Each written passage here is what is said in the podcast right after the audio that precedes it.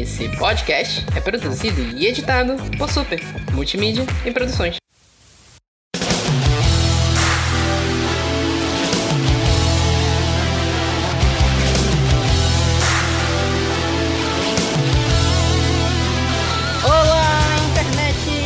Vitor Rogério do Super Literário e eu pergunto: o Westworld vai continuar se chamando Westworld na quarta temporada assim? Eles irem pro Westworld? Eu também fiquei meio bolada, Olha, mas vamos. Não sei, é tanto parque que já até deu nó na minha cabeça. Ah, pareceu mais parque agora, né? É... Oi, eu sou a Renata do Pausa para o Capítulo e será se a Dolores sou eu ou eu sou a Dolores? Não sei, fica aí a indagação. Fica aí a indagação, né? É a minha indagação também essa, inclusive. a segunda temporada Oi, era todo mundo perguntando se era robô ou não, agora todo mundo se perguntando se é a Dolores ou não. Né? Se é a Dolores ou não, né? Charlores. É. Charlores. É, vamos, vamos chegar nessa parte ainda. Oi, pessoal. Depois de um bom tempo aqui sem meter, a, sem meter as caras, sem meter a voz nesse podcast, que é a Juliana. E vamos ver aí o que, que a gente pode teorizar e esperar da próxima temporada. Minha cabeça ainda tá bagunçada do que, que aconteceu, né? Dessa terceira. A minha cabeça tá bagunçada ainda do que aconteceu na segunda, pô. E é isso, vamos falar da terceira temporada de Westworld. Acabou de acabar, não sei quando é que vai ser esse episódio aqui, mas de quando a gente tá gravando acabou domingo passado. E bora ver o que, que vai dar aí, que eu acho que eu não entendi nada ainda, assim como na segunda temporada, mas bora, bora lá, bora ver, bora ver. Tudo isso e muito mais depois do nosso recado.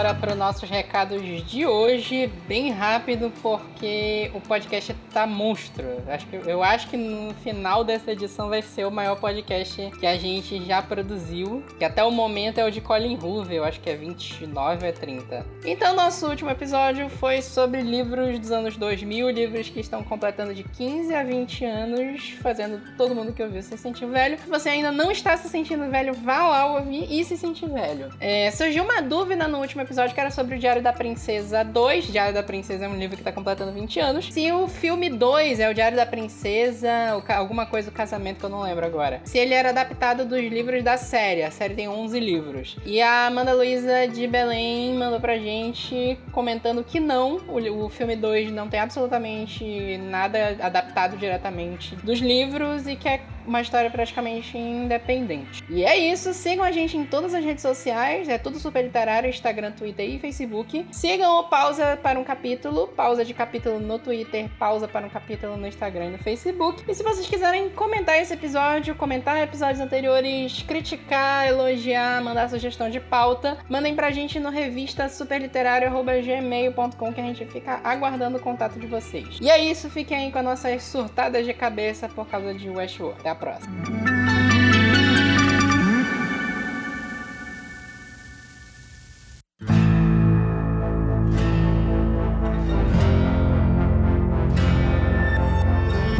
Então tá, vamos lá, Westworld, terceira temporada. Seja o que Deus quiser. É, eu, tá, eu, eu não consegui fechar ainda se eu gostei dessa temporada. É, eu acho que vale dizer logo que vai ter spoiler direto aqui, né? A gente não vai tentar fazer sem spoiler. Ah, obrigada. É, não, não tem, não tem como falar qualquer coisa sem falar spoiler, sinceramente. Tá. Então, desculpa aí, galera. Mas vamos, vamos começar falando aqui do cast, que foi entrando pra terceira temporada. O cast original tava lá os clássicos, a Evan Rachel Wood, que eu acho ela uma puta atriz, e a Tandy Newton também, as duas ali Cara, eu acho as duas ótimas atrizes, mas eu acho que o, o roteiro é, não tá ajudando elas. Uhum. O Jeffrey Wright, a Renata já odeia o Bernardo desde sempre. Ah, odeio. eu, eu, é, eu, eu pessoalmente... ele um bom ator. Eu acho ele um bom ator. Não, ele é um bom ator, é o personagem mesmo. É o personagem. Não, o Bernardo. é.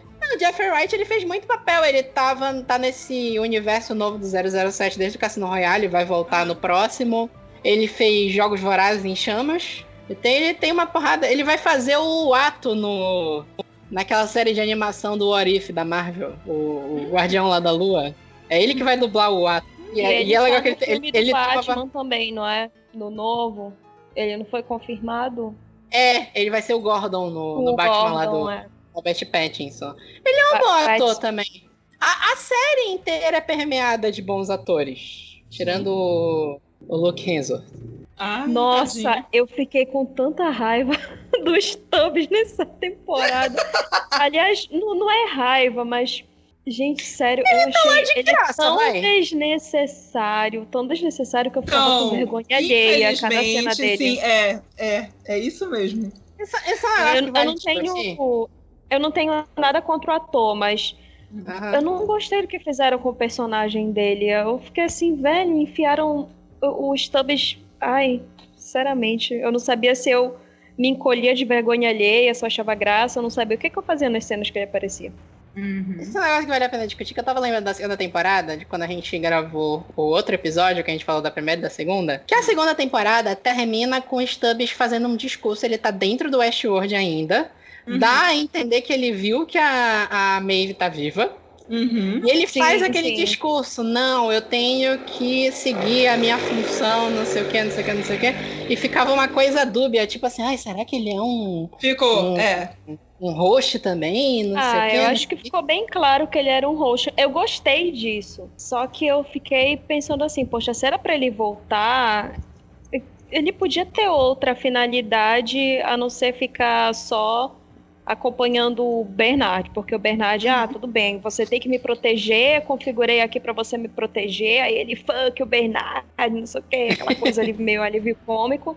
Mas acabou que, tirando uma cena ou outra, eu acho que a cena em que ele foi mais necessário foi quando eles ainda estão no parque e o Bernard se conecta lá com na, na, naquele tabletzinho lá e começa a revirar uhum. o olho dele. Ai, ah, precisa de mais tempo, de mais tempo. E o Stubbs teve que lutar com todo mundo pro Bernard fazer o que ele tinha que fazer. Mas fora isso, todo o resto, o Bernard podia estar sozinho, que não ia fazer a menor diferença.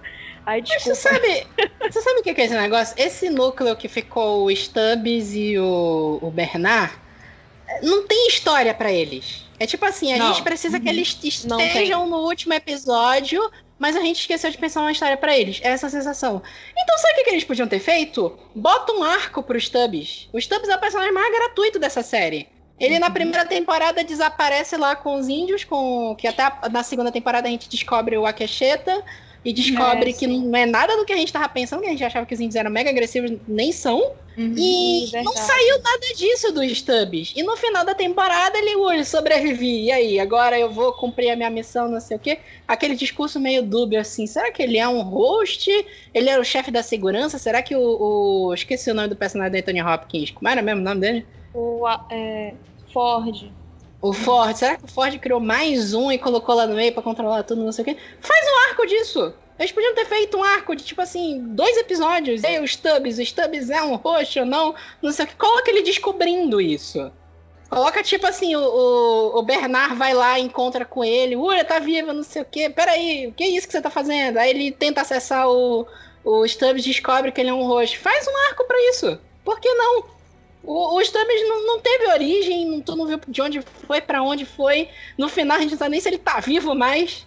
Eu não sei, eu achei eu, que Eu entendi que ele levou farela. Tipo, ele ficou lá na banheira, sangrando no gelo, até dizer chega e pelo menos foi isso que eu entendi. Mas não sei, se for para trazer esse personagem novamente na próxima temporada, porra, que dê aí uma... réplica da Dolores. Uma não, história...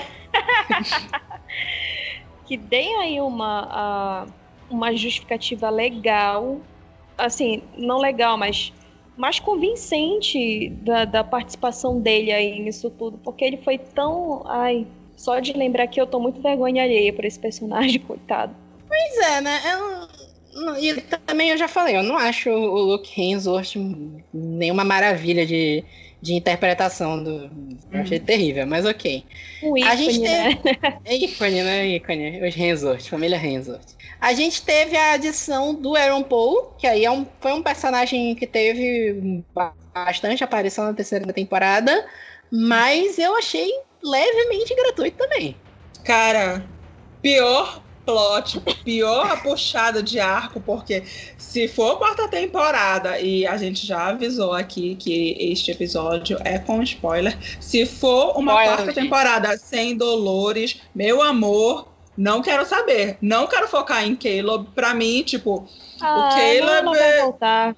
Ela com certeza vai voltar. Não, o, o Caleb como puxando uma temporada, desculpa, personagem dele para mim uma bosta. Foram desenvolver assim, foi muito corrido, foi muito do nada querer colocar esse outro arco de, de Salvador, de, de meio que, como é o nome do do Exterminador lá do Futuro, do, de John Connor, sabe? que ele tem que ser o líder. Não, Bicho, mas, mas não, no, final, no final eles explicaram isso. Ele não é o líder. Assim, no Não é começo bem- da é bem temporada, no começo da temporada, eu eu tava curtindo, eu tava intrigada com o personagem dele e eu acho o Aaron Paul um bom ator. Só que é apenas entrando, já me antecipando, é, naquela questão da revelação de quando a Dolores conheceu ele lá no parque de treinamento dos militares, etc. Eu acho que essa parte da história poderia ter sido mais aproveitada nos episódios anteriores, porque eles focaram tanto naquele negócio de que dos flashbacks dele com o amigo dele, a gente ficava, porra, tá muito na cara que foi ele que matou o amigo dele. Tipo, isso aí a gente Essa eu não percebe adivinhei, no não. prim- Vou te falar, Primeiro- eu não adivinho, Tu não. não, adivinha? Não. A insistência desses flashbacks, eu fiquei assim suspeitando. Eu tá, já, já tá, eu já entendi que foi ele que matou o cara. Eu acho que eles poderiam não ter enrolado tanto em revelar que o, o Caleb era um dos excluídos, que ele ficou lá naquela reabilitação, que eles meio que resetaram ele, igual como faziam com os robôs, etc. Eu acho que essa parte poderia ter sido antecipada para dar mais espaço do primeiro encontro dele com a Dolores. Porque aí o, o episódio final ficou essa parada, ah, porque ela me escolheu porque eu sou violento, não sei o que. A Maeve não, ela te escolheu por causa do seu poder de escolha. E mostra lá aquela cena dele falando lá para os caras não, não é, estuprarem a, as anfitriãs. Poxa, E- e- pois é, e eu acho que essa, esse encontro da, da- dele com a Dolores nesse parque de treinamento, eu acho que isso poderia ter sido melhor aproveitado. Aí foi É. jogado assim de um jeito tão conveniente demais na última temporada, porque quando a gente conhece a história do Caleb, a gente já fica ok. A Dolores escolheu ele porque ele teve, ele sendo humano, ele teve uma experiência igual a dos robôs. Ele foi resetado e incluído em um novo papel. Então, da feita que ele descobre isso, como a Dolores descobriu quando ela conseguiu a conseguiu não, é, teve lá o despertar da consciência dela, ele iria entender, abre aspas, a revolta dela e, consequentemente, sei lá, iria é, abraçar, ainda, abraçar ainda mais o plano, fazer o que, que ela queria. Mas aí no episódio final eles trazem mais uma justificativa de que, olha, o Caleb, o Caleb ele não foi escolhido só por causa disso, ele foi escolhido pelo poder dele de escolher, que naquele dia lá no treinamento dos militares no parque, ele a Dolores viu, lembrou que ele impediu que é aquela coisa, ele escolheu fazer a bondade humana e não a atrocidade a qual elas estavam acostumadas. O episódio final ele reforçou muito isso e eu acho que isso poderia ter sido mais aproveitado anteriormente e não jogado de forma muito conveniente como foi no episódio final. É a parte de você que evolui para acreditar em Deus. Mas eu sou ateu. Você pode não acreditar em um poder maior, mas sua mente foi feita para isso. Assim, eu, eu tenho, pra mim, dois grandes problemas dessa temporada. Assim, é, eu tenho a sensação de que eles estão meio que caindo no problema de Game of Thrones. Eles estão querendo agradar muito o público e estão esquecendo o que, que eles tinham escrito pra, pra história. Primeira, duas coisas. A história do Rehoboam, que é o, o- a máquina lá que de certa forma, prevê o futuro, né? Ela não prevê o futuro. Ela conhece todas as pessoas, meio vindo do projeto lá da do próprio Westworld, né? Meio que mistura esse conceito aí, tu descobre que É, sim. o cara, o, o- eu esqueci o nome do cara lá do eu- alguma coisa com esse lá, o, O vilão. Serac? Será O que Serac. Hum. ele tá lá nas origens do, do, do- da criação do Westworld, né? Ele tava lá no investimento inicial, ele tirou dinheiro do Westworld, depois o, o Homem de Preto descobriu. E es- eles quiseram fazer uma discussão, que é até válida de ficção científica, sobre os dados que você tem expostos e como uhum. isso pode ser ah, utilizado para controlar é, da, a sua vida. Da privacidade. Eles até citam um negócio lá de lei de privacidade. Citam uhum. alguns citam isso. Tu vê que o Serac tá usando informações das pessoas para manipular governos, isso é algo super atual e super real. É, isso realmente acontece. Só uhum. que eu fiquei com uma super sensação de que isso não cabia em Westworld. Não era essa a discussão de Westworld, nunca foi essa a discussão de Westworld. A discussão de Westworld tinha muito a ver com aquela questão da existência, se os hosts são pessoas reais ou não, como a humanidade é uma coisa desprezível. Uhum. E, e, tipo assim, é, avaliações sobre a existência, sobre existir, sobre o que é existir. Eles até voltaram meio no meio dessa temporada aquela questão do encontrar o labirinto, quando a Dolores fala uhum. com o, o, o Homem de Preto, com o William. E aí eu até entendi melhor o que era esse conceito depois disso. E, tipo assim, para mim pareceu que isso caberia num bom episódio de Black Mirror se o final não fosse feito pelos diretores de Black Mirror, que a gente sabe fazer final. Mas não cabia, não era, não era essa a discussão de Westworld. Eles quiseram, tipo assim, faz dois anos, há dois anos atrás isso não se discutia. Ninguém estava discutindo privacidade de dados como está se discutindo hoje. Então eu fiquei com a sensação que eles quiseram atualizar o papo de Westworld sem ter pensado ah, nisso lá atrás. O próprio Será Tem que ter amarrado, tem, né? Tem ter amarrado. O próprio Será que tá na origem do, do, da criação do parque, eu achei forçado. Parece um, um, Como é que se fala? Um retcon. É tipo assim, esse personagem não tava aqui, mas a gente precisa que ele esteja. Então, a partir uhum. de agora, ele tá. É meio que fizeram com o Pacific Rim 2, que de repente o, o cara do 1 tinha um filho que ninguém falou uhum. nada o filme inteiro. É, uhum. É, tipo assim, não cabe, não encaixou. Não encaixou. Eu fiquei com a sensação, tipo assim, queremos atualizar esse, esse assunto, mas a gente não tava planejando isso. E o segundo problema é a Dolores em si. Porque eles não têm peito para colocar, não, a Dolores vai ser uma vilã, não, a Dolores vai ser uma heroína, é. não, a Dolores vai ser uma anti-heroína. Eles não conseguem decidir o que eles querem. No final da segunda temporada, a Dolores sai do Westworld e faz e fala: Eu vou destruir o mundo deles. É isso. Uhum. E aqui ela. Ah, não, vou salvar. É isso. Vou salvar porque o cara que eu conheci lá no início, ele era legal. Tomando como base o último episódio, eu não consegui. No último episódio, assim, isoladamente, é, eu achei muito impactante vários, vários pontos que foram abordados, especialmente no que, no que se diz respeito ao livre-arbítrio e e a própria questão de memórias, porque tem aquela cena lá que quando estão deletando as memórias da Dolores, fica meio que fazendo um paralelo à cena do Bernard com a, a, a aquela senhora, ela, ela era esposa do Arnold, não é? Uhum.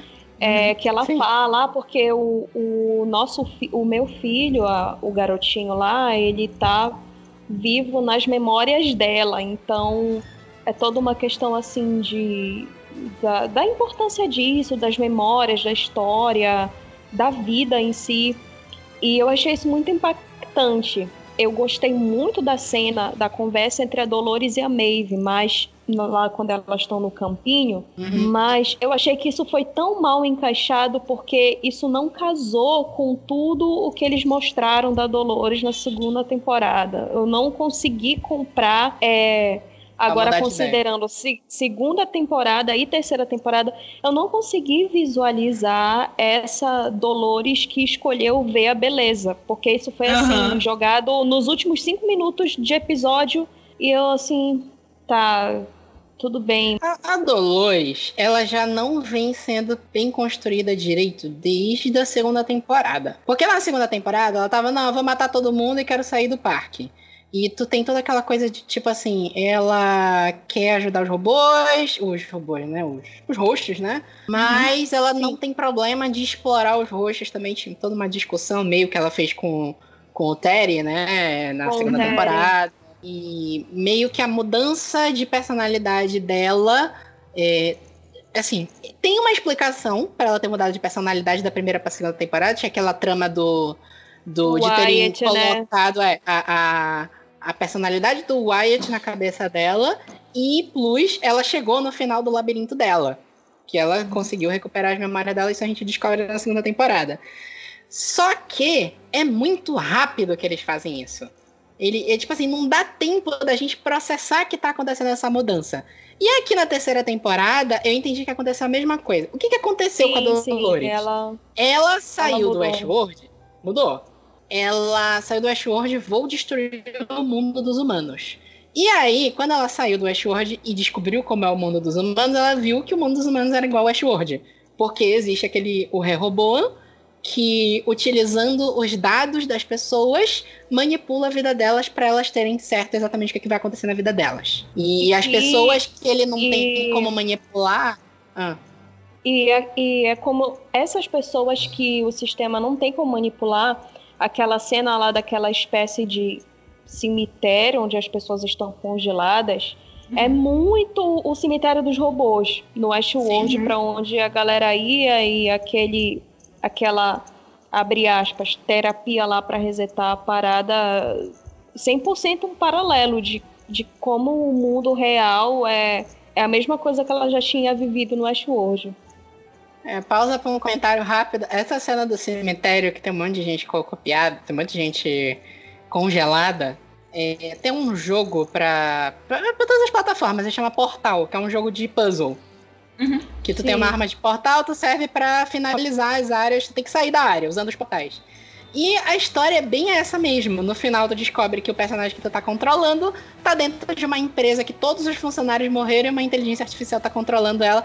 E tem uma cena no final do jogo que, é, que o Westworld, tipo assim, chupou completamente. É extremamente copiada porque é idêntica. É a Eles pessoa em cima da ponte e um monte de gente congelada embaixo.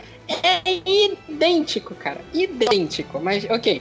É uma, é uma inspiração, né? Não, não tô dizendo que copiou, né? Mas é igualzinho. Sim. Tem uma outra coisa que o Westworld copiou depois, mas. Mas depois, depois eu comento. Aí o que eu ia falar da Dolores ainda, que a transformação dela foi exatamente essa. Ela descobriu que lá fora o mundo era exatamente igual ao Westworld. Então, tipo assim, ah, então os caras são prisioneiros igual eu, eu posso jogar uma, um pouco de causa aqui e vou mudar tudo. É esse o conceito. Só que não tá na série. Tá em cinco minutos finais do último episódio. Na verdade, assim, se a gente parar pra pensar, é... ainda assim, antes de, de falar como eu falar, ainda assim eu não curti como foi feito, porque não consigo entrar na minha cabeça essa Dolores que escolheu ver a beleza e etc. Mas no início da temporada, a Dolores ela se replicou em vários, em, em outros corpos outros hosts. Uhum. E um uhum. deles foi o da Charlotte. É, eu procurei algumas reviews depois que terminou a temporada para ver se eu entendi um pouquinho melhor aí da, da, das paradas, se a minha cabeça ficava menos bagunçada.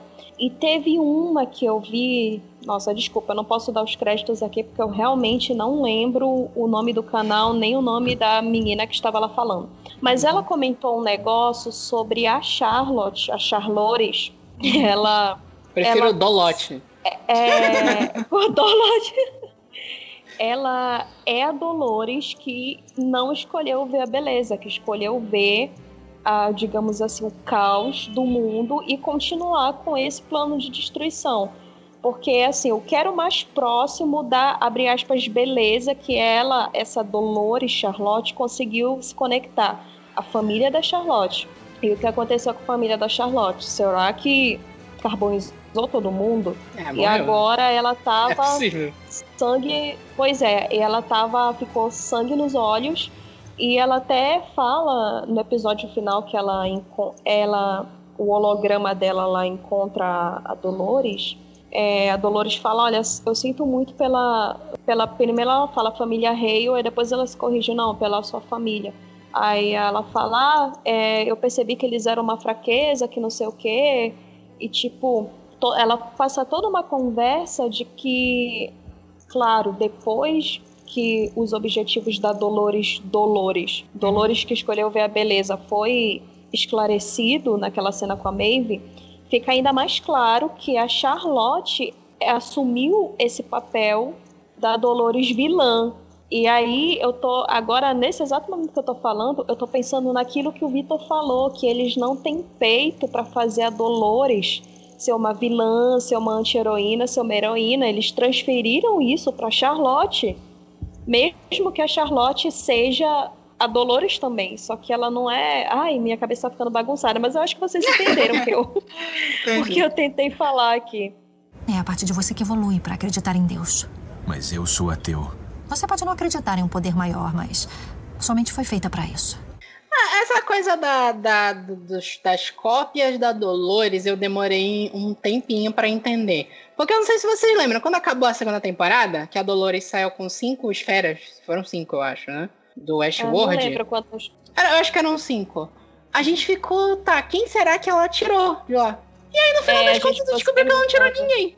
Ela não tirou ninguém. Ela colocou a personalidade dela em todas as esferas e o conhecimento que ela tinha salvo dos livros das pessoas que ela leu dentro do Westworld. Só que, qual, qual é o problema disso? É, é o Deus Ex Machina de novo. O guarda-costa do cara lá, daquele riquinho lá, que eu esqueci o nome, que era o que hum, tinha é um acesso sim, pro Rei Uhum. Ele também passou no Westworld pra ela saber como era a cabeça dele? Eu acho que passou. Eu entendi que ele passou. Sim, aí, aí de repente todo mundo Não. passou pelo Westworld. Ele passou sim. Eu, eu entendi pelo menos isso que ele tinha passado. Porque, mas sabe qual é o problema? Na primeira temporada, o Westworld era um negócio de rico. 40 mil dólares por dia a diária. E aí, de repente, a galera do exército passou lá para treinar, o segurança do não sei quem lá da puta que pariu entrou no Westworld, não sei quem entrou no Westworld. Entendeu? É, não, é, esse, o... Ah, mas aí já calma. Pequenas só, liberdades só aí. Ah. Por, não, porque fala, fala, quem pagou não, não, foram, não foram soldados, foi o exército. E a gente sabe que o exército tem muito dinheiro.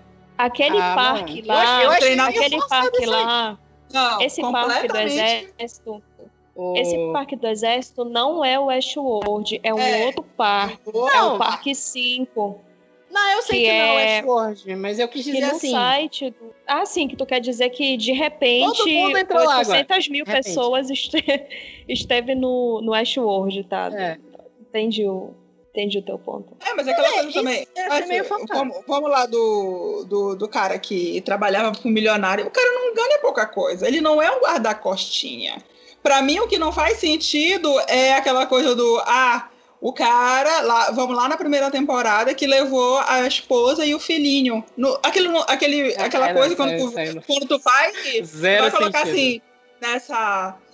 Levar essa coisa do. Ah, custou tanto por dia. Tem zero sentido a pessoa levar para um parque desse. Um bando de perturbado, né? Se, se bem que não dá pra dizer que. Eu vou te dizer que. Ah, mano, a rico, rico é um monte de perturbado. É, já é perturbada. Né? Por favor, se o, tiver o alguém rico, rico ouvindo esse podcast, por favor, não me processe. Sim, aí teve a história do. Tá, todas as cópias lá, ela, ela, copiou a Dolores, ela copiou o cara lá que era o guarda-costas, que é o Martin Connors, né? O, ela copiou o cara do. Do, do Shogun Qual World. É o nome do, do Shogun World. Eu que aí esse Sato, eu fiquei parece o nome bugado, dele. porque o cara era um host também. Ela misturou a cabeça dela com outro host. Beleza, eu não entendi direito isso aí. Eu fiquei pensando, ela misturou a cabeça dela com o host. É só a cabeça dela que tá ali. Pois é, tem uma coisa. Para mim não fez sentido. Não Sério, tem não sentido, sentido. para mim. É, é, ela, ela, se misturar com outro. E se também não tem sentido ser só a cabeça dela. E a cabeça dela lá porque com a Charlotte ter só... adquirido exatamente, outra personalidade. Não tem, se tem fosse só a cabeça dela, se fosse só a cabeça dela, não teria acontecido, a Charlotte não teria feito aquilo, ela não teria se Exatamente. É aquela coisa, é. para mim já começou um negócio bizarríssimo quando rolou essa revelação de que todas aquelas cópias eram, eram a Dolores, que como, como a gente vai. A, a, gente que acompanhou desde a primeira temporada vai acreditar que a Dolores foi fraca o suficiente de ter toda aquela crise de personalidade e a ponto de se cortar e de estar insegura em relação ao cara lá, ao, ao marido da Charlotte, ao filho dela. Isso não existe. Não existe para aquela. Para Dolores que a gente conheceu, entendeu? Então, Pra mim, essa temporada toda foi cagadíssima, de boa. Assim, essa parte da. Uh, Charlores, Dolote, não sei. A mistura da Dolores com a Charlotte é, é, deu a entender exatamente. Porque elas, elas falam isso claramente. Que apesar da, da, da, Eu vou chamar de Charlotte, senão ficar bugado. A Charlotte cópia. Tudo bem. Ser a Dolores a, a Charlotte, a Dolores não tem controle total sobre isso. As cópias que ela cria dela começam a ter outras experiências de vida e passam a ser uma outra pessoa, apesar de serem cópias dela. Isso eu achei até beleza, plausível. Elas discutem um momento que elas falam assim: por que, que tu me fez essa cópia com sentimento? Por que tu não me fez sem sentimento?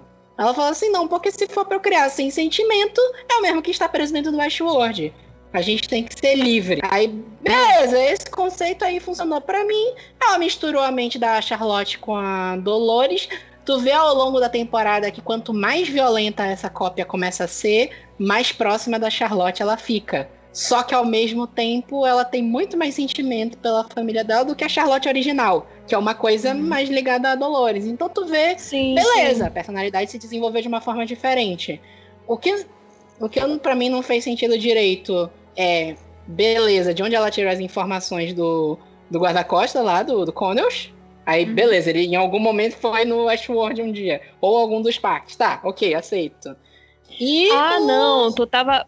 Rapidinho, tu tava falando do guarda-costas, né? Eu pensei que tu tava Sim. falando do carinha que a Dolores achava que tinha um acesso, que é o boy lá que ela ficou namorando um tempo. Não, não é o boy. Esse, não, não. Esse, não, esse, aí, esse, é, esse aí tem dinheiro, beleza. E é um, Agora, é um idiota toda, do caralho. Todas as outras pessoas, eu acho que não sei, de repente ela deve ter conseguido as informações através do próprio. da. do próprio. É, não exatamente, porque quando ela vai abordar o Caleb, ela já, ela já chega mostrando um papel lá com a vida dele, com o trauma dele que ele teve quando era criança, que a mãe dele abandonou ele. A gente fica, tá, ela conseguiu informação de uma caralhada de gente, então, não sei, acho que foi nesse mesmo princípio que ela obteve informações do, do daquele do guarda, abre aspas, guarda-costas do boy lá que ela namorou. Ah, mas, Eu esqueci o nome dele, é, Marcos. É diferente. É o, o, ah, não vou lembrar o nome dele. É diferente, porque ela também teve acesso àquele computador que tá no penúltimo episódio, que é a versão inicial do Rehoboam, que eu esqueci o nome, era Solomon, Solomon. Solomon. Uhum. O, a ficha do personagem do Caleb tava no Solomon, porque ele já tinha tido a cabeça apagada ali. Agora o Connell, não sei de onde ela tirou a personalidade dele, eu tô aceitando aqui que em algum momento o Connors foi no Westworld e ela leu o livro dele, ela leu. Também tem isso, né? Ela leu todos os livros que tinham lá na biblioteca e salvou todas as memórias de todo mundo, porque ela não sabe de quem ela vai precisar quando ela sair. É isso? Pra, fiquei... pra atingir os objetivos dela. É. Olha, eu acho que a sim. cabeça de tudo. Eu não sei, não sei. É o tipo de coisa que ficou estranha pra Westworld, porque apesar de Westworld ser misterioso, eles não deixam coisa em aberto. Eles deixam mistérios, mas as coisas são explicadas.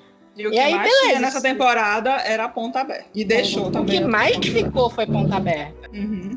Mas é, aí eu não sei. Eu sei que, beleza, esse conceito. Eu até achei um conceito assim, mega hard sci-fi. a coisa da, da Dolores criou uma cópia dela misturada com a personalidade de uma pessoa e a, a cópia foi se desenvolvendo, que é a Charlotte. Ela tem um negócio lá que ela quer tentar prender a violência da Charlotte dentro dela e ela começa a se ferir sozinha, uhum. automaticamente. E aí ela vai encontrar com a Dolores e elas ficam deitadas na cama. Eu fiquei, tipo assim, é um negócio meio bugar a cabeça, assim, de tipo, ela meio que tá tendo um relacionamento com ela mesma.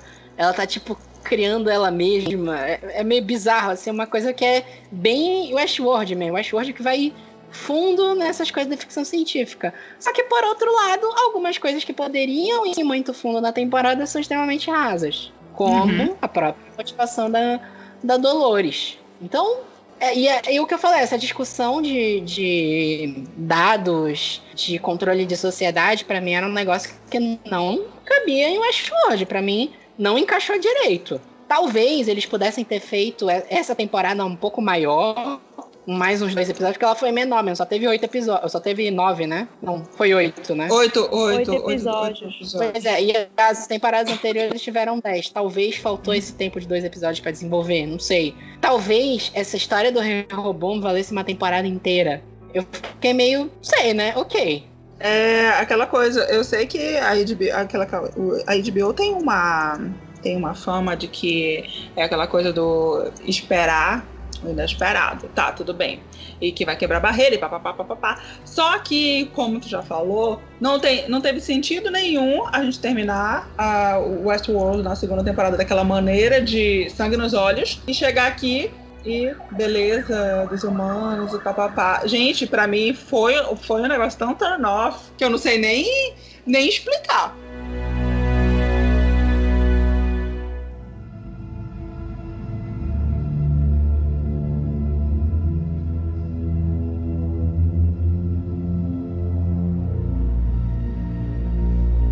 Eu cheguei a ver em algumas reviews da, dessas aí que acompanhei, é, algumas pessoas estão considerando essa temporada como uma espécie de temporada de transição entre duas hum. grandes etapas da série.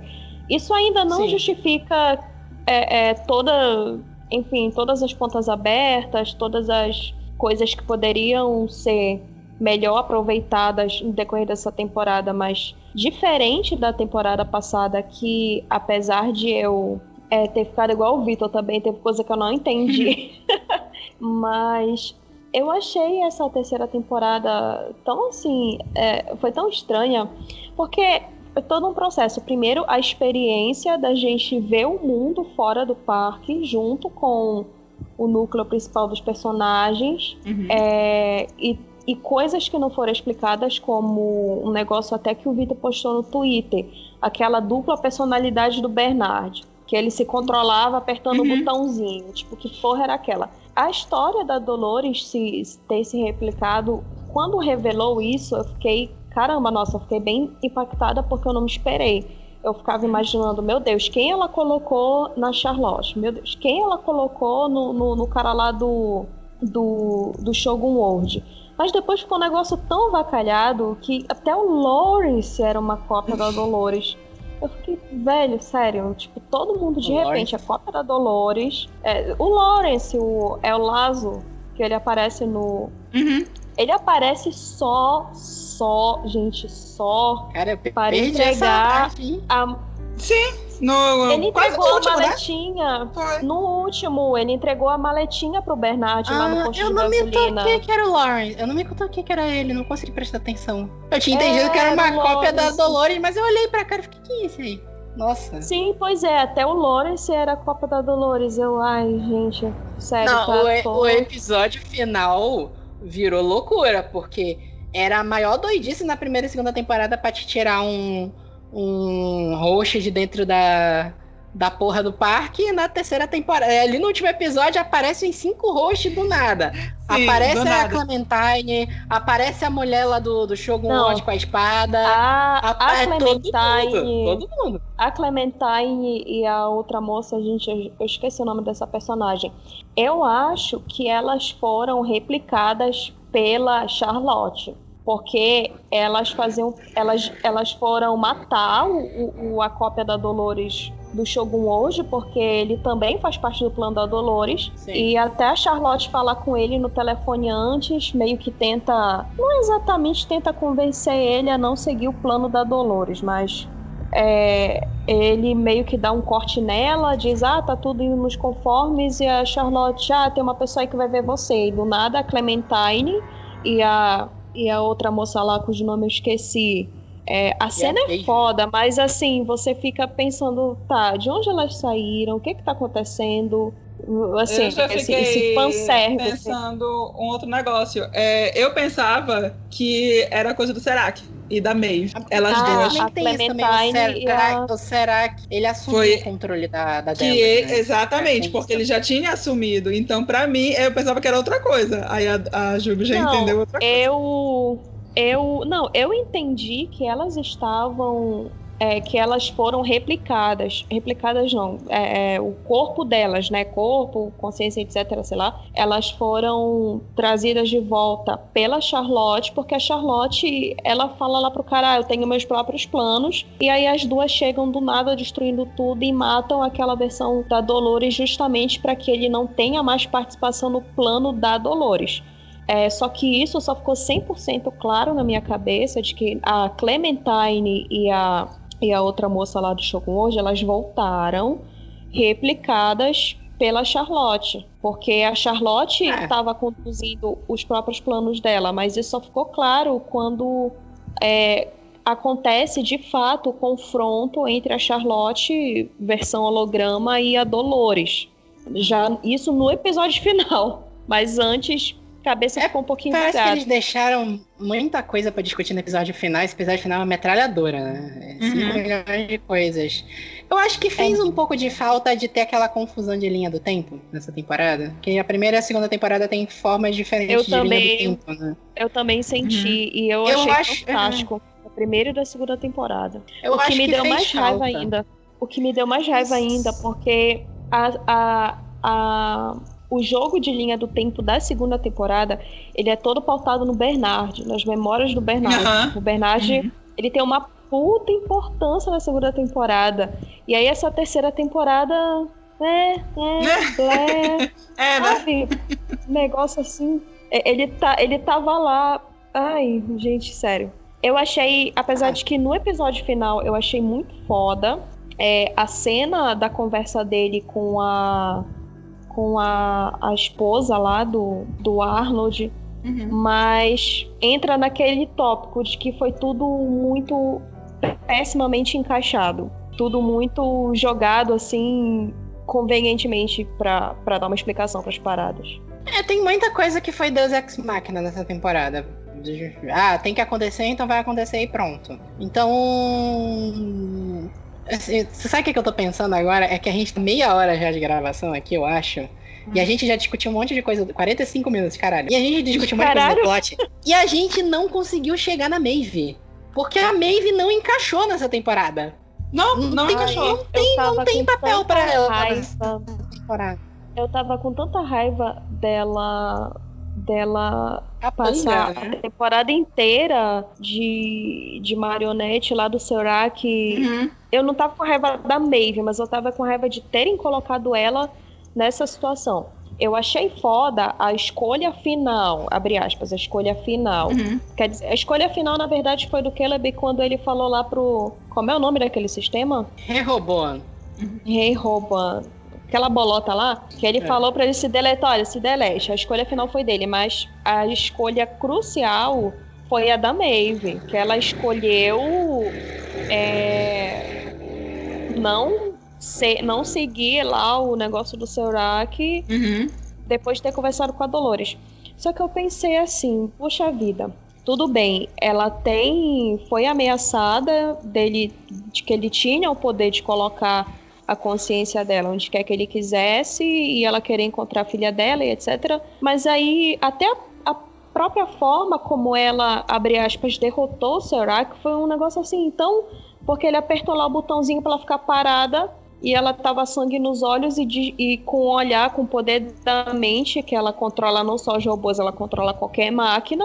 E, inclusive, agora, nesse exato momento, eu tô pensando como é que ela não controla o sistema, se ela controla qualquer máquina pelo que foi mostrado nessa temporada. Só um parênteses. Mas aí ela, Se ela, ela controlar o sistema, acabou a temporada. Pois é. Tá aí, olha, simples. É, é pô, já sei, porque eles leram o mesmo roteiro.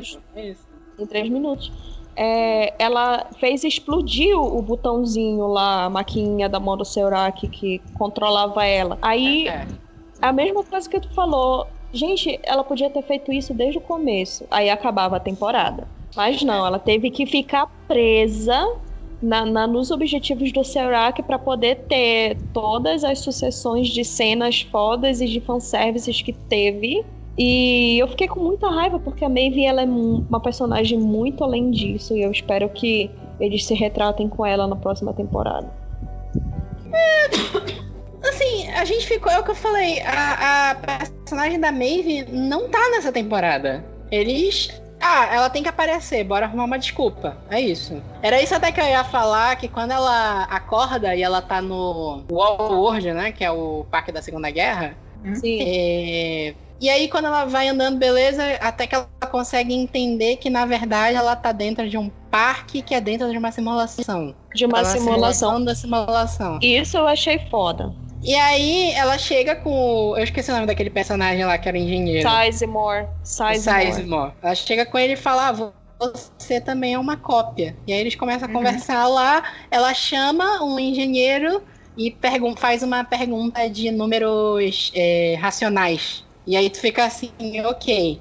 Esse conceito de eu estou dentro de uma máquina que está simulando a realidade para mim, então eu vou fazer ela entrar num ultraprocessamento para ela travar e eu conseguir sair daqui.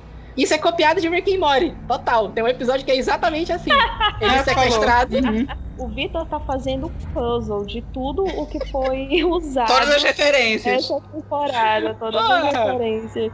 O negócio é que a fala é igual, porque o Rick e Morty, eles dois são sequestrados, levados por uma realidade simulada, e aí o, o, Só que o Rick and Morty é um negócio politicamente incorreto, né? Então a, a, a, a Maeve faz todo um discurso, não, eles, não, eles são tão incapazes que eles copiaram o código da realidade para fazer a simulação simulada, não sei o que, não sei o que, não sei o que. O Rick, ele chega, não, é um monte de idiota mesmo, esses idiotas copiaram aqui, eu vou atravessar a merda e vou sair. É isso.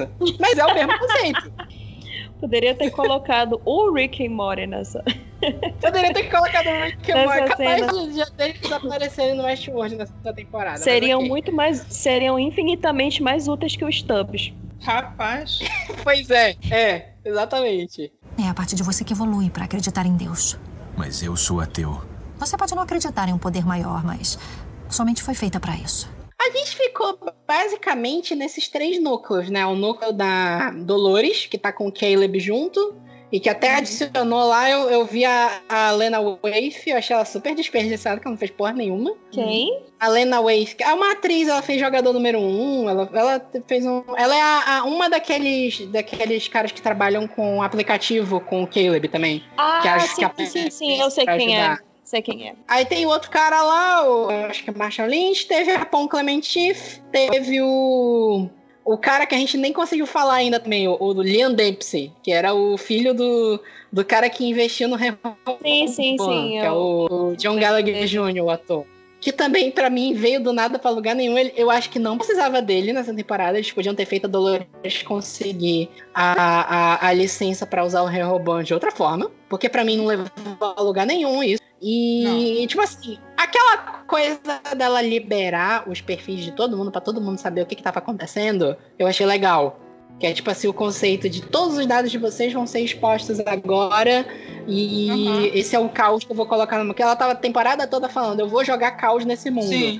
E tu fica, o quê? Como é que ela vai fazer isso? E essa aí foi uma solução que eu achei foda. Só o caminho para chegar até isso que eu achei uma enrolação. Gigante. Teve, teve umas coisas que, para mim, não teve necessidade, porque essa temporada ela começou com todo um, mistério de ai, quem é o Serac? Quem é o Serac? Ai, Serac. Ai, porque não é você que acha o Serac, é o Serac que acha você. Aí é. o Serac aparece, aí eu fico, tá, ele podia ter aparecido desde o começo. Totalmente desnecessário esse, esse suspense de quem uhum. é o uhum. Serac. É... sabe qual foi a sensação vai... que eu fiquei do Serac? Que eles quiseram refletir o sentimento que a gente teve com a Quecheta.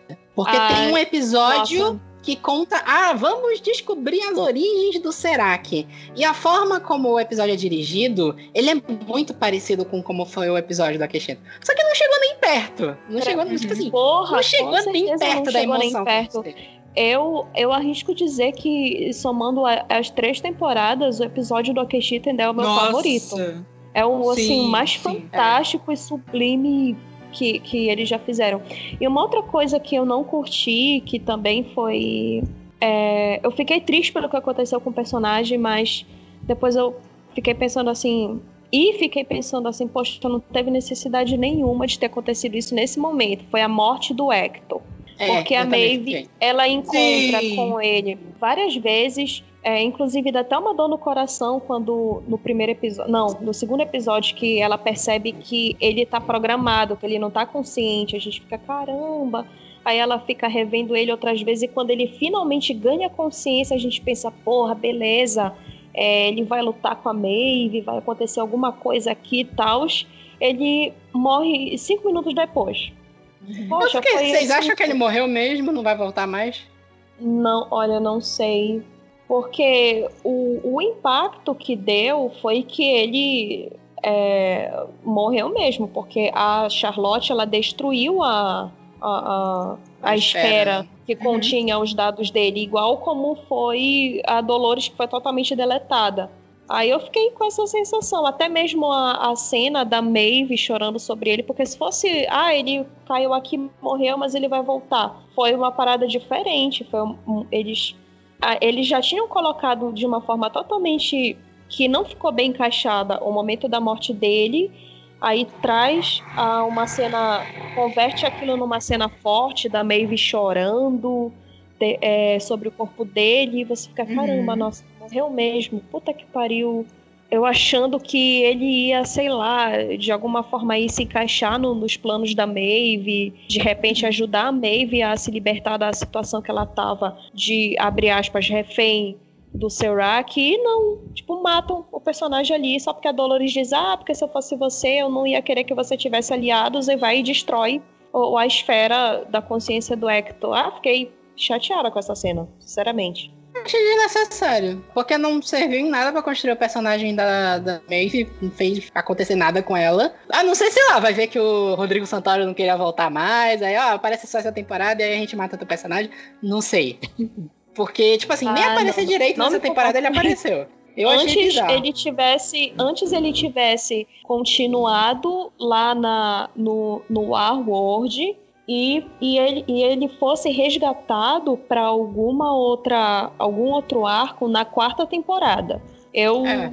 teria isso eu teria gostado bem mais do que o que fizeram com ele, tipo conseguiram resgatar, ele voltou com consciência para morrer cinco minutos depois. Não, é. realmente não curti. Eu não sei se eles talvez queiram usar isso para criar um, uma coisa meio Nemesis entre a Maeve e a Charlotte, a, a cópia uhum. lá da Dolores versão Charlotte, talvez. Ah, sim, assim, tipo, ah, você matou o Ah, Hector, agora eu vou me vingar de você, você matou o É, porque tinha, um, tinha uma. Na segunda temporada, pelo menos, eles tentam dar aí uma sugestão de uma rivalidade da Dolores. Perdão, é, da Dolores com a Maeve.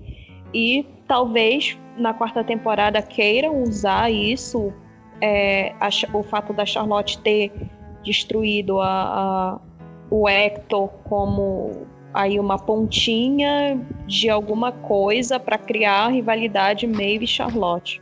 Pois é, eu não sei, achei isso jogado também.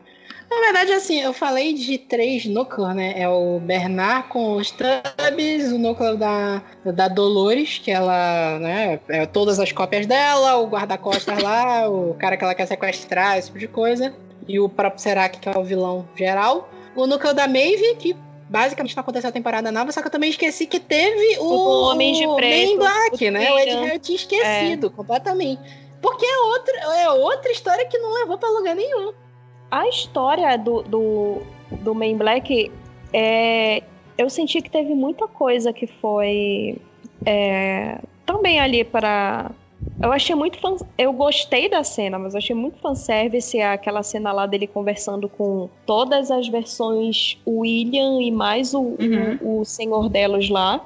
Apesar uhum. de ter entendido que. É, os é, eu, meio, eu meio que senti que essa cena ela tentou trazer um pouquinho para a temporada aquelas reflexões de, de existencialismo que são características das primeiras temporadas, da primeira e da segunda. Uhum. É, a cena dele aniquilando todas as versões dele eu também achei foda, mas aí depois dá um, um decréscimo de ânimo que é, ele é encontrado pelo Bernard pelo Stubbs, e aí fica, ai, porque eu vou matar vocês, porque eu vou salvar a humanidade, eu vou salvar porque o mundo, não sei o que, não sei o que, esse é o meu papel, e tá, e, e, e, não. Eu acho que depois de, de, uma sequência, de uma cena tão fantástica como foi a.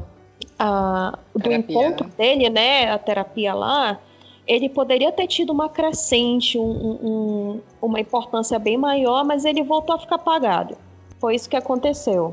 Na verdade, a sensação que eu fiquei, assim, essa cena do. Tipo, primeira coisa, ele tá. A discussão toda da temporada saiu daquela coisa existencialista, né? O que é existir, o que é ser, esse tipo de coisa, e passou para essa coisa do. É, as três coisas, né? É, o livre-arbítrio, o controle da humanidade pelos dados E se as pessoas, tipo assim, as pessoas têm controle sobre as decisões delas, se isso existe ou não. Se o Rehoboam tá controlando tudo, se as pessoas têm de fato livre-arbítrio ou não. Ficou nisso. E o personagem do Homem de Preto ficou nisso também. Ele tá, o início da temporada, pensando. Ele tá sofrendo o luto de ter matado a filha dele. Porque ele achava que ela era. Na verdade, essa é a discussão, né? Ele matou a filha dele porque ele quis, ou ele estava sendo manipulado para matar a filha dele. Porque ele é um homem que ele não admite a ideia de que ele foi manipulado por alguém. E aí a sessão de É, terapia. ele fica, ele fica insistindo que ele que decidiu as coisas. Isso. E aí a sessão de terapia, ela, eu achei ela uma boa metáfora, porque ela é muito aquele conceito de múltiplas personalidades, né? Tem muito médico que fala que a pessoa que tem múltipla personalidade, as personalidades ficam brigando por um espaço pra falar. E é mais ou menos isso que tu vê ali. Tu vê todas as personalidades dele perdidas, tentando chegar numa conclusão. E no final ele mata todas elas na porrada, porque ele chega à conclusão que a vida dele é violência mesmo. Só que, tipo assim, é, fica essa discussão do, do, do, do livre-arbítrio, se ele fez porque ele quis, se na verdade o pai dele dá a entender que o pai dele batia nele, que o pai dele era escroto, e depois dá a entender que não, tu não fica sabendo o que, qual é a verdade. E aí tu constrói É, um porque personagem. A Fala. gente, a gente fica muito na dúvida. Começa essa cena achando que, caramba, nossa, o pai dele é, sei lá, um, um agressor e etc. Aí depois a gente vê o pai dele conversando com ele Todo e o próprio e o próprio pai dele assim meio que se surpreendendo com a violência que ele demonstra ter desde criança. Que fala, ah, por que, que você bateu naqueles garotos? Ah, por que, que porque eles ofenderam você, não sei o quê. Tipo, fica, fica é, em vários Dúbio. momentos despertando é, é- é esse sentimento dúbio. Pra chegar na conclusão que ele chegou de que realmente o lance dele é tiro, porrada e bom. Pois é, mas aí qual é o problema? Tu passou oito, sete episódios construindo um, um personagem pra ele virar uma coisa nova. E eu não tô dizendo que isso foi ruim, não. Eu achei que só não encaixou na história da temporada. É outro personagem que tá perdido ali, que tem a história própria E- dele que desenvolve, mas não encaixou. Mas ok, a- o desenvolvimento foi legal. E aí no último episódio tu mata ele. Tu tá falando do Man Black, né? É. Falei, passaram sete episódios fazendo com que o personagem fosse de uma coisa até a outra pra matar ele no final? É a parte de você que evolui para acreditar em Deus. Mas eu sou ateu. Você pode não acreditar em um poder maior, mas somente foi feita para isso. Tá, peraí, rapidinho. Volta aí, porque eu tenho que perguntar um negócio pra vocês. E vocês não Ok. comentaram ainda, ainda isso. O final da segunda temporada, o final dele, ele é Ah. um host. Sim. Não. Sim. E aí? Sim, sim. Pra onde foi Não, aquela calma, história? calma. Eu vou falar é, com, a- com auxílio de um, um- uma das reviews que eu vi na, Eu, eu sei Na- explicar exatamente isso, mas fala aí, Ju. no YouTube. É, assim, o que falaram na review foi o seguinte: as cenas pós-créditos da segunda temporada e da terceira, é, elas estão conectadas. Que na terceira, nessa terceira temporada, no final, a gente vê a Charlotte com um híbrido do William Uhum. com o robô híbrido dele. E que na- no final da segunda temporada é, é uma. Assim, é como se fosse o teste desse híbrido do William. Que no final da terceira temporada ele vai matar o William verdadeiro. Então, o William do final da. da assim, eu tô falando de cena pós-crédito. O William do final da cena pós-crédito da segunda temporada, ele é um robô híbrido que está sendo testado, igual como os testes que faziam lá com Delos. O William da, da terceira temporada, do processo da terceira temporada, ele é humano, mas ele é morto pelo híbrido dele na cena pós-crédito. Foi isso que explicaram nessa review e que pra mim fez bastante sentido. Bonitinho, mas não fez sentido pra mim. É. Não, não fez sentido pra mim porque ele tava morrendo e é, no final da segunda e cortou pra cena pós-crédito com ele sendo testado, certo? Aí Sim. tá me dizendo que agora É, ele é um híbrido. Tá, tá ok então. Mas aquela coisa, e então vai- a gente pode esperar a mesma coisa acontecer com o Bernard? Olha, Já que terminou exatamente da mesma maneira? Aí eu realmente não sei. Não, não, não entendi a tua ligação, do, essa ligação com o Bernard. Não, não entendi mesmo. De- porque parece, no final da segunda, pro, pro William, parece que passou muito tempo. Tu Sim. vê que o parque tinha sido abandonado e tal, e que aquela era uma reprodução da filha dele testando ele. Ok. Sim, ok. Então, a mesma coisa acontece aqui com o Bernard. Sim. Passa Ah, muito tempo. talvez. A gente vai esperar, então, isso acontecer? Talvez. tu- é, não dá pra saber, né? Porque a gente não sabe que, de onde, de que ponto vai começar a quarta temporada. Essa é a questão. É, em relação às duas cenas pós-crédito da terceira temporada, eu fiquei muito na dúvida. Porque o seguinte, é, e isso também tá me bugando é, sobre a própria. Eu entendi isso que eu expliquei, né? Que a, a cena pós-crédito da segunda temporada seria um William híbrido sendo testado. E que esse híbrido, posteriormente, ele matou o William verdadeiro na cena pós-crédito da terceira temporada. Só que eu fiquei muito confusa sobre essa passagem de tempo, porque é, quando o Bernard desperta, depois que ele mandou. Ele deixa o Stubbs fudido lá na banheira, sangrando pra morrer, aí ele manda o J Quest. É, se quiser para onde eu. Se quiser saber pra onde eu vou, pra onde tem a sol é pra lá que eu vou. É. Ele coloca, ele coloca o, aquela tiarinha lá na cabeça e apaga. Quando ele acorda, é, a sensação que dá, considerando o ambiente e o quanto ele está empoeirado, é que, obviamente, o lugar já está abandonado há muito tempo. Há, tipo, muito tempo. Só que quando o William, na outra cena pós-crédito, ele vai na Delos de Dubai, não dá uma impressão que passou muito tempo, porque o William humano, ele já é velho. E ele não mudou nadinha, ele não mudou o pingo. Ele chega lá porque eu vou. Eu vou é, é, salvar a humanidade. Aí Vou fazer acontecer, né? Vou fazer acontecer. Aí ele procura lá a parte de laboratório e acha Charlotte. Eu Sim. fiquei confusa pelo seguinte: é, essa cena na Delos de Dubai.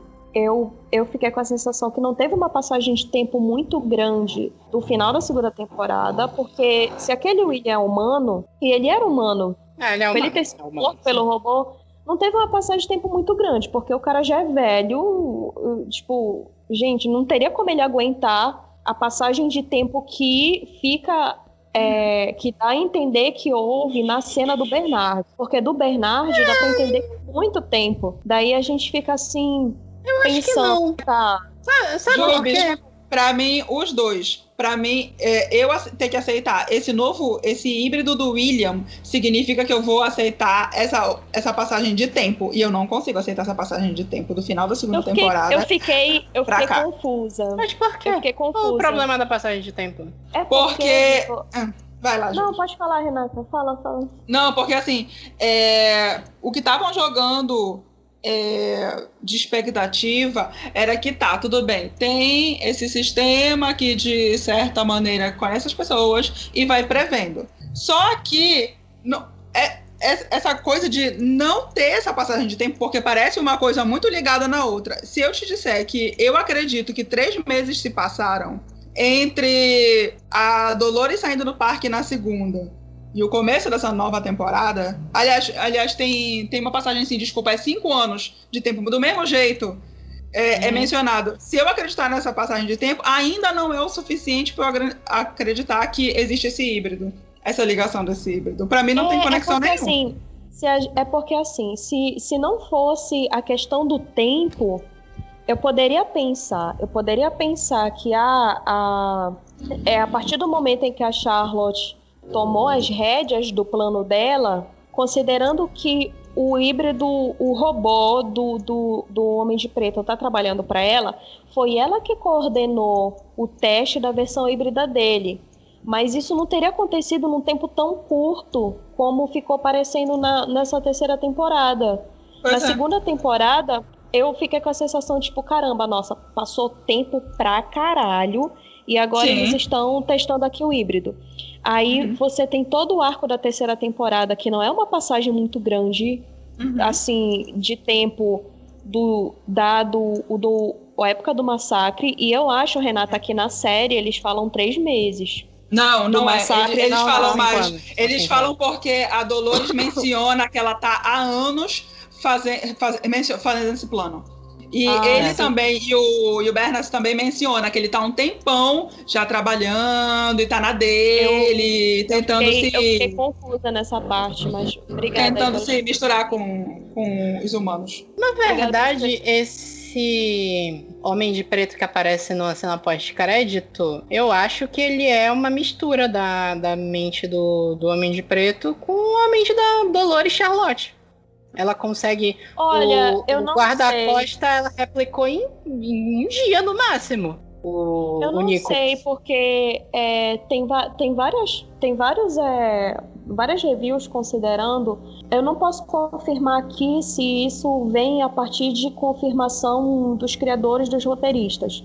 Mas tem muita gente considerando que esse William, que matou o William humano, é o híbrido. Mas é o ponto que a Renata está levantando.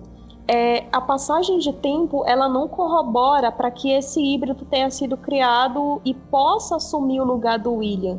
Porque Mas a é o que eu sensação falei. dá, é a o- sensação que dá é que é só, só terminar aqui é que Tá. o teste do híbrido tipo assim passa, passou tempo pra caralho eu entendi que quem coordenou a criação desse híbrido foi a Charlotte e a Charlotte ela tomou as rédeas da coisa pouco tempo depois da, dela se libertar da Dolores. Tipo, não, não dá um tempo assim convincente pra ela ter Uhum. testado, ter criado um híbrido do William pra ele ter matado o William verdadeiro. É isso que não convence. Tipo, se fosse Uhum. 400 não anos depois, aí eu me pareceria mais Mas a gente não convincente, mas- aceitou que a Dolores criou um monte de cópia dela que tá substituindo as pessoas?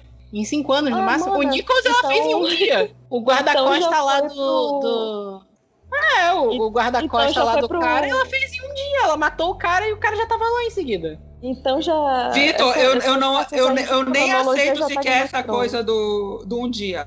Porque Ah, tá, eu ok, acho aí que já se tu era aceita, um plano, beleza. um plano dela que já tinha anos atrás. Tanto que Mas eu ela vou deixar uma outra pergunta pra vocês. Quem é que tá guiando a Dolores? Como assim quem é que tá guiando a Dolores? Quem é que. Quem é o sidekick dela? Que ela se comunica no intercom, na orelha dela. Não é o sistema? Eu não, é o sistema. É um sistema, mas que sistema? Quem é que tá por trás disso? Isso não é explicado. não sei se- Eu não acredito que tem alguém por trás. Eu acho que era só ela mesmo se comunicando Eu com as acho que não cópias é. dela. Não. Tu acha que não? Eu, eu acho que ela tava se comunicando com. Ou com as cópias dela, como às vezes aparecia ela falando lá com, com aquele tiozinho de cabelo branco, ou então com pessoas que ela contratou pra, pra, pra ajudar aí na, nessas paradas que ela queria realizar. Eu não fiquei com a impressão de que ela tava se comunicando com alguém que controlava ela. Não, não cheguei a pensar Não, não nisso. é que controlando Não, ela. não, é, é um sidekick, né, um-. É, um sidekick, exatamente. Olha, eu não achei que foi desse ponto, não. Acho que é porque não, a eu rede eu dela lá, as cópias impressão. dela, é isso. Fiquei com essa sensação, só. O network dela foi isso. É, ela eu fez um network gigante do cara que ela matou no primeiro episódio, do- a galera lá dele, dinheiro, ela fez. Eu achei que é isso, só. Acho que tem um grande mistério sobre isso, não. Assim, Não, mas eu eu- eu- achei.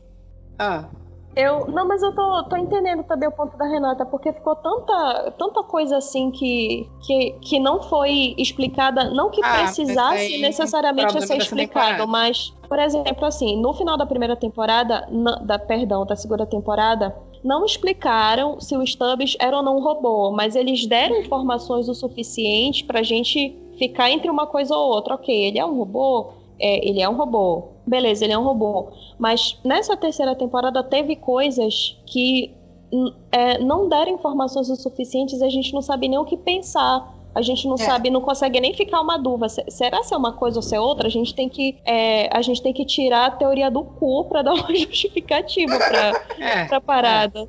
Como essa questão aí do, do- dessa dupla personalidade do Bernard, de que ele usava um botãozinho pra se controlar e, e que acabou que, sei lá, ou colocaram isso só pra justificar que ele não é uma pessoa violenta, mas que precisava agir de forma violenta de vez em quando, ou ele tava com outra personalidade e no final ele já a importância dele dessa temporada é que ele tava com as coisas do setor 16 na cabeça dele e acabou que bugou todo o meio de campo aí. É, não tem explicação, gente. É esse, é esse Simplesmente resumo. não, Eu- não tem, não tem, não tem, não tem. Eu Não tem acho que mesmo. o trecho do- desse podcast pode ser só isso, Vitor. Teu suspiro Não sei. e falando é. Não sei. É. Não sei, aquele meme, né? É a parte de você que evolui para acreditar em Deus. Mas eu sou ateu.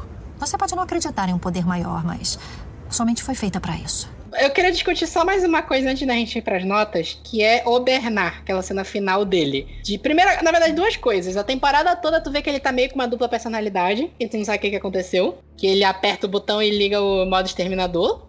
E aí, teorias por aí? Tem alguma coisa pra explicar isso? Olha, eu cheguei a cogitar, depois que eu vi que tava avacalhado esse negócio de que todo mundo era Dolores, eu cheguei a cogitar Que era uma cópia ele dela também, é. também era, que era, que era uma cópia, que aí no caso sim tava, tava misturado, tava uma coisa tanto Dolores quanto Bernard, e por isso a necessidade de, de ficar com aquela porra daquele botão. Mas depois eu fiquei na dúvida entre os dois pontos. Ou ele também tinha uma parte dela, de réplica dela, ou ele tinha o negócio do setor 16 na cabeça dele. Mas aí foi outra coisa que eu não gostei, porque ele começou com esse papo de que, ai, porque eu sinto que tem algo em mim, não sei o quê, tipo, perto dos momentos da revelação. Se ele tivesse ficado com essa onda desde o começo, aí talvez fosse mais interessante, pelo menos pra gente teorizar. Tipo, poxa, será que o Bernard tá com a consciência da Dolores? Será que é a consciência de outra pessoa? De repente, talvez até mesmo do Ford e não sei o que, despertar A versão uma... violenta dele é o Ford, né? É, nossa, olha aí a plot É o. Ford querendo dar soco na cara de todo mundo. Deve ser. Tipo, que merda que vocês estão fazendo? Eu morri pra essa merda. É, mas É só Mas, é, essa, série, né? talvez, talvez isso pudesse até ser mais interessante para as aparições do Bernard, que eram todas assim muito sem graça. Aí no final se revelou que ele tá lá com os códigos do, do setor 16. E teve uma outra parada também, que é quando eles já estão lá na, na- naquela, naquele quarto de estrada, o Stubb já tá lá na banheira todo ferrado. Aí o Bernard olha assim na janela, do nada ele fala. "Ah, É porque eu sinto que a Dolores não tá mais aqui, a gente tem um- uma conexão e não sei o que. Daí eu fiquei assim, tipo. Hum, ele, ele simplesmente sentiu que ela tinha morrido, que ela tinha sido aniquilada. Aí tá, tu fica assim, como? Ele foi toda uma sucessão de cenas que não fez sentido. Virou Dragon Ele- Ball, né? ele tá ele tá sentindo o ki dela. Pois é, pois é. Foi toda uma sucessão de cenas que não fez sentido. Ele, ele colocou o, o, o Stubbs lá pra, pra morrer, mandou obrigada, mas fica aí pra, pra você se ferrar. Ele foi olhar na janela. Ele foi assim, meio preocupado, olhar na janela, aí do nada, ah, eu acho que a Dolores não, não existe mais. Ah, é na minha cabeça que tá o negócio lá que ela queria esconder. Aí ele abre a maletinha, coloca a tiara, pra onde tem a sol é pra lá que eu vou e pronto. Aí você fica assim, meio a ver navios. Que porra de cena foi essa? Ah, eles explicam que o Bernard faz parte do plano da Dolores de instaurar o caos no mundo. E ela fala que, tipo assim, o, o sistema do, do Serac previu que o mundo vai acabar se as pessoas continuassem no caos. Só que depois ela fala assim, ó, se as pessoas continuarem sendo controladas pelo Rehoboam, o mundo vai ser destruído de qualquer forma. Na verdade, as únicas possibilidades do mundo ser salvo é se as pessoas saírem desse controle. É no caos que está a solução. E a Sim, última sim, ponta dessa solução tá nos nos hosts que ela mandou para aquele Éden, que a chave para esses hosts estava na cabeça do Bernard. E aí quando ele desligou, ele foi para esse mundo. Só que tu não sabe o que que ele foi fazer lá. É, e ele fica muito tempo lá, tipo, muito Fica tempo. muito tempo lá, é. Sendo que, em teoria, se é um sistema digital que ele foi pra lá, em teoria ele não precisaria passar tanto tempo, né? Ele poderia É, passar exatamente. milhares de anos lá dentro e ter passado um minuto fora. Pois é, mas é, eu fiquei confusa nesse aspecto, porque, assim, a gente, abre aspas, vê esse Éden na, no final da segunda temporada, mas quando o Bernard coloca o equipamento lá na cabeça, é, o Stubbs, ele até se mexe, ele fala, ah, o que que você tá vendo? E o Bernard, ele faz uma expressão como se ele estivesse vendo uma coisa que não fosse aquilo que foi mostrado na, ah, é... na, na temporada. É. Ele, ele faz aquele olhar assim, meio uhum. deslum... não é exatamente deslumbrado, não dá nem pra gente decifrar o que, que pode ser. É, se uhum. ele tava surpreso, se ele tava assustado, o que era. É, o, essa, esse negócio aí que ele viu para onde ele foi transportado eu fiquei com a impressão de que não é só o, o aquele Éden que mostraram na temporada passada, de que, que era uma parada diferente que ainda não foi é, abordado na série. Claro que está relacionado com o, os hosts que conseguiram ser enviados para esse, esse Éden, mas que não é apenas aquilo. E a gente volta para o ponto que tu falou se é um negócio digital, por que, que ele ficou tanto tempo ali é. conectado? E fora que ele deve ter assim, eu não sei, deve ter acontecido alguma coisa com, com como é que eu vou dizer, com ele, porque se a gente parar para pensar, a Charlotte, ela, ela sabia do, eu acho que a Charlotte sabia da existência do Bernard. Se a gente presumir que a Charlotte, ela sabia que a Dolores tinha recriado o Bernard, ok. Ela sabia, ela sabia. Agora que eu tô lembrando de, de uma cena da segunda temporada. É, dada essa passagem de tempo, não entra na minha cabeça que ela não procurou o Bernard. Que tipo, ah, ela, ela agora que tá controlando os, robô, os robôs, por que, que ela não procurou o Bernard?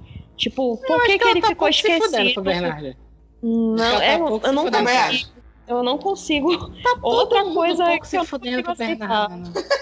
outra coisa que eu não consigo. Outra coisa que eu não consigo aceitar, tipo, poxa, por que, que ninguém foi atrás do Bernard? E, e ela se perguntou onde que tá as informações do setor de C6, porque eu acho que naquela altura do campeonato elas deviam saber que não tá na mente de Dolores e se essa bodega aí dessas informações que tá na cabeça do Bernard é tão importante para robô e para para humano, por que, que ninguém foi atrás dele, entendeu? Como que ele ficou intacto ali é, é até o ponto dele despertar. Eu fiquei com essa dúvida também. Ele comprou o hotel. A... tipo, a galera terminou. É, a segunda temporada, é, a Charlotte não tá. A Charlotte real, a Charlotte verdadeira, não estava conseguindo no não tava conseguindo sair do parque porque precisava dessas informações. Nessa terceira temporada, o Serac é, é, escavou todo o sistema da Dolores atrás dessas informações. Aí, de repente, todo mundo termina a temporada, tem essa passagem de tempo com o Bernard lá apagado. Aí, de repente, tá hum. todo mundo um pouco se fudendo pro fato de que ele tá com as informações. Não, mas o pessoal não Isso... sabe que ele tá com as informações. Só a Dolores sabe. E os Tubbs. É. Só se a Charlotte não sabia que ele tava com as informações. Mas se ela sabia, ela não ia passar pro Serac. E eu acho que ela tá pouco se fudendo pro Eden também. Ela só quer Aí, matar todo mundo. é isso. Eu ainda é só isso. Consigo, eu ainda não consigo assim assimilar, porque desde a segunda temporada eles estão dando uma informação muito uma informação não, uma importância muito grande, muito hypada para essas informações, para essa chave, não sei o quê.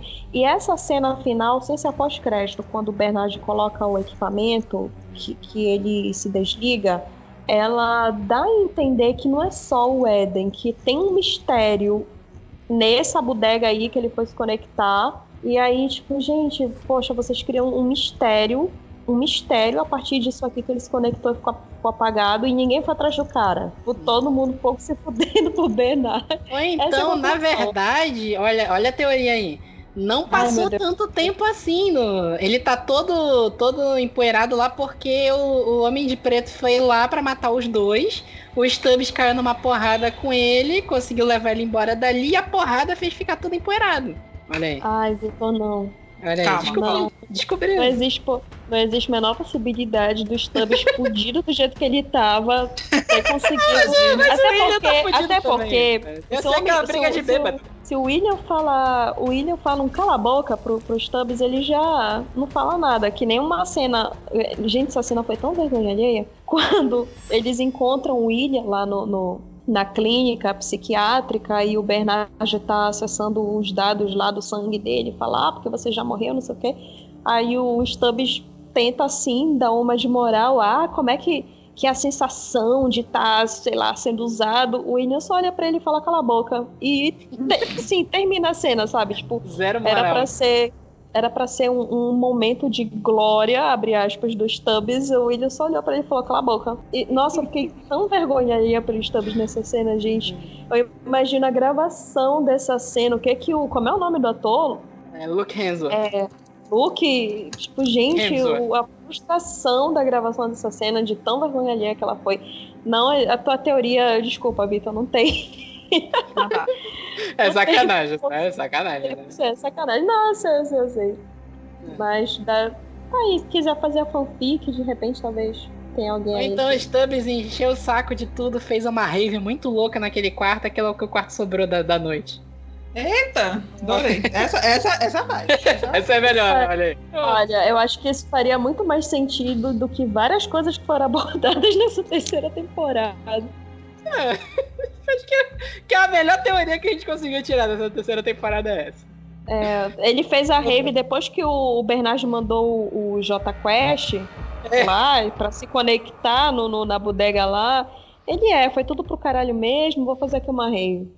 O próprio Bernard pode ter feito uma rave lá na, no, no paraíso, né? Encontrou, encontrou o Ted. Ah, por isso ele ficou tanto tempo conectado lá no, no, na Matrix dos robôs. É, ficou bebendo uma cachaça com a galera lá, né, pô? Todo tempo. Depois de todos os perrengues que ele passou, precisava ah. de uma folga, né? Pois é. Essa, a, a gente não entendeu as paradas não, e é o nosso solo pra nossa frustração de não entendimento e de insatisfação com tudo que a gente já falou aqui nesse episódio, é ficar fazendo essas teorias loucas do Bernard em uma rave no Ed. Excelente. É, uma boa. Estamos de parabéns.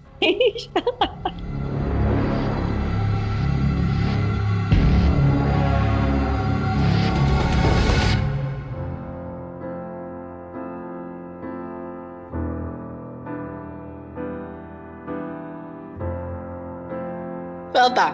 Bora pras notas pra terceira temporada de Westworld. Começa aí, ah, Renata. Sou... Pô, Régua, Vitor, tu é foda. é porque eu tenho é de... tá com fogo no olho. Cara. Eu tô, tô, tô. É de 1 a 5? É de menos 5. É de menos 5 a 5? É, eu acho que tem uma explicação sobre a escala. Porque é tipo assim, não é que é uma escala de 1 a 10 que a gente colocou de menos 5 a 5. A escala é de 0 a 5. Só que se a pessoa decidiu dar um zero, a gente dá a opção para ela escalonar o quão ruim ela achou aquilo. Ah, entendeu? é porque eu lembro do Thiago. Foi o Thiago que deu menos 5 no. Não, foi no... a gente que deu no.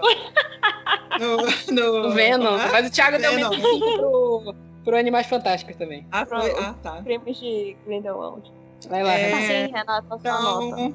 Eu dou uma nota 2. Sério, pra mim eu fiquei muito encaralhado, entendeu? Eu tava, eu eu tava esperando muita vingança. Foi? Ah, tá. É, eu pensei eu em dar um, só que aí. Não, não, zero eu não dou. Zero eu não dou. Mas assim, me decepcionou muito que a, Eu acho que o dia. Desculpa aí, Renata, só te cortar. Eu acho que o dia que a Renata der um zero vai assim ser incrível na, na história desse podcast.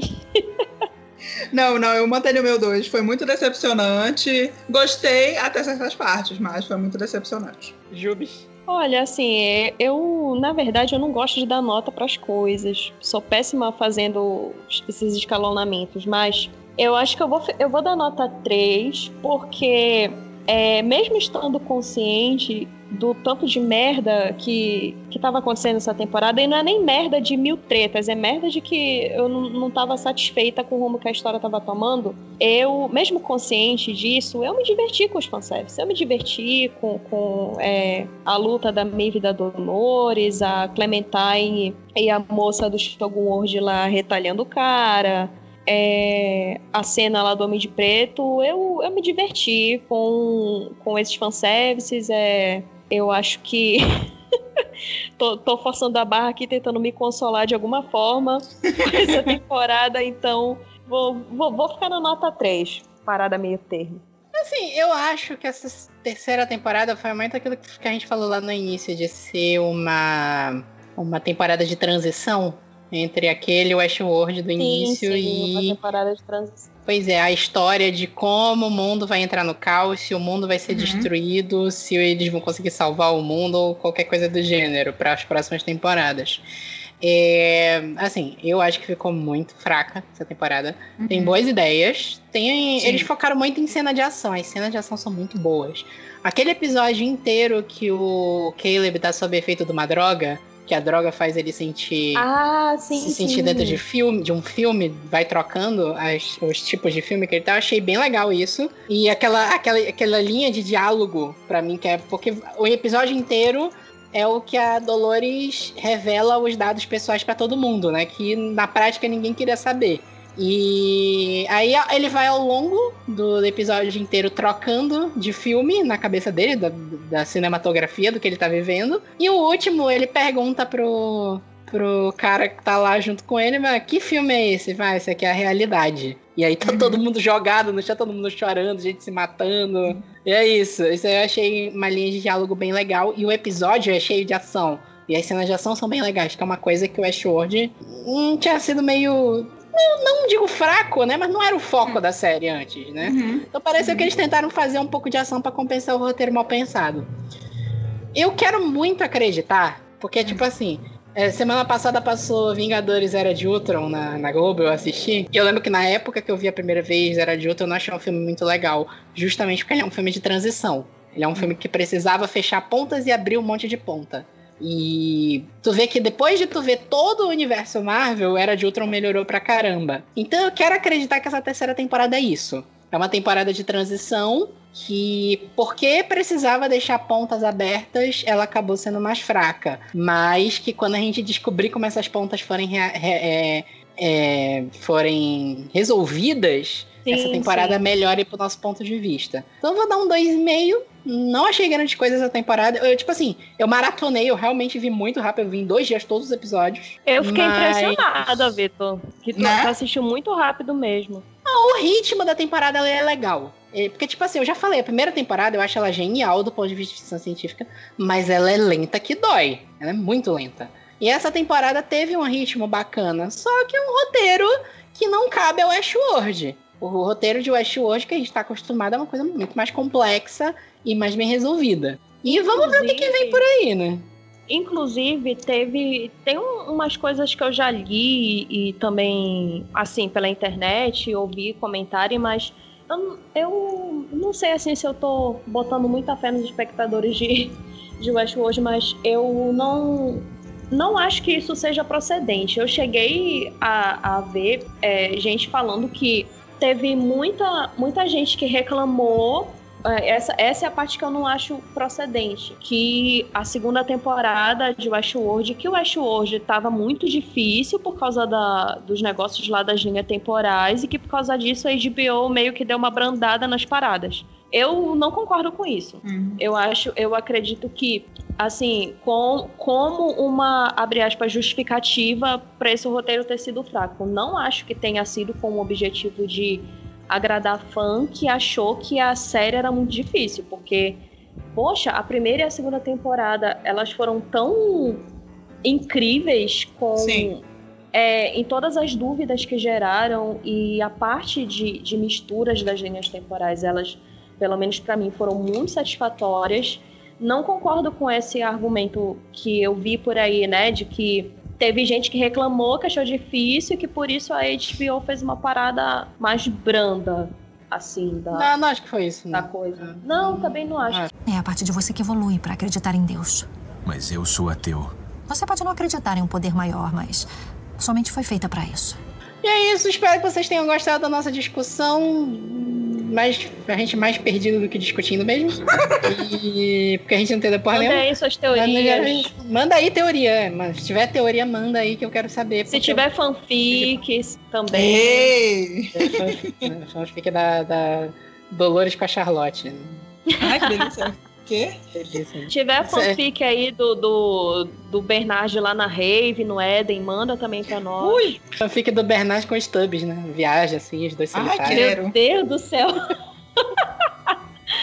Ai, Vitor. o Stams, nossa, como esse teu tablet é bonito. Nossa Caralho. senhora. Nossa, Termina, Vitor. Termina, encerra. que pariu. É isso, gente. Agora tem mais. Semana que vem tem mais episódio. Até a próxima.